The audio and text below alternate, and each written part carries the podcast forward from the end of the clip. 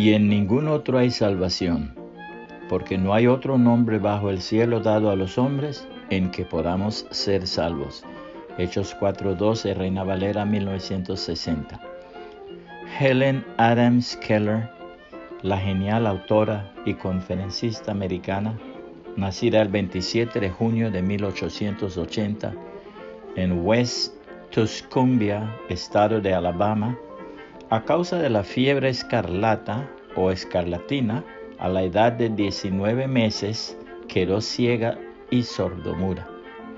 Siendo muy pequeña fue llevada al pastor Philip Brook para que éste a través del lenguaje de señales del tacto le transmitiera el conocimiento de la realidad de Dios. El pastor trató de transmitirle una experiencia de la realidad del Señor Jesucristo según su mentalidad infantil podía captarla. Llegó un momento cuando el rostro de la niña se iluminó y le dijo, Pastor, hace tiempo que yo lo conocía, pero no sabía su nombre. La palabra de Dios nos dice lo siguiente. Este es el relato de cómo nació Jesús el Mesías. Su madre María estaba comprometida para casarse con José, pero antes de que la boda se realizara, mientras todavía era virgen, quedó embarazada mediante el poder del Espíritu Santo.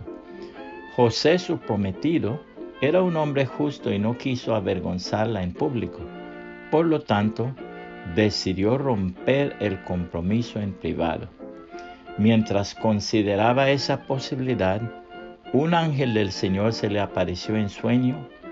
José, hijo de David, le dijo el ángel, no tengas miedo de recibir a María por esposa, porque el niño que lleva dentro de ella fue concebido por el Espíritu Santo.